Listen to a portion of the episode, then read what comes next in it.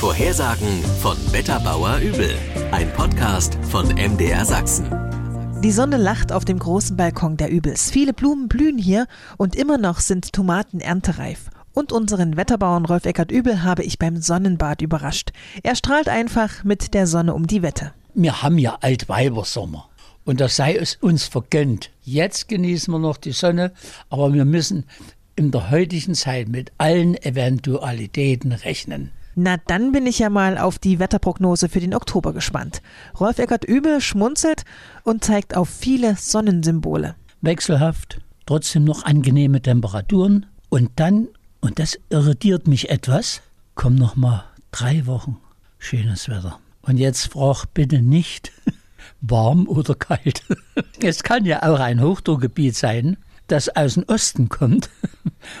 Und dann kommt schlagartig die Kälte. Schönes Wetter, aber nachts schon ganz schön kalt. Was wohl im Oktober ausbleiben wird, sind die Herbststürme. In der Leipziger Tieflandsbucht und in der Lausitz aber sagt Rolf Hergert Übel für Ende Oktober ein wenig Regen voraus.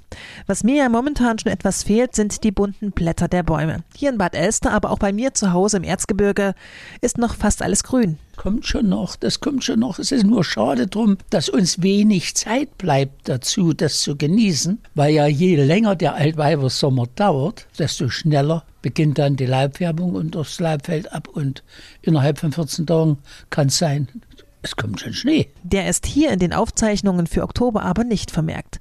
Rolf Eckert Übel lunzt schon einmal in die Novemberaufzeichnungen. So schnell kommt der Winter nicht. Aber eins steht fest, eine Zeit bleibt der anderen nicht schuldig.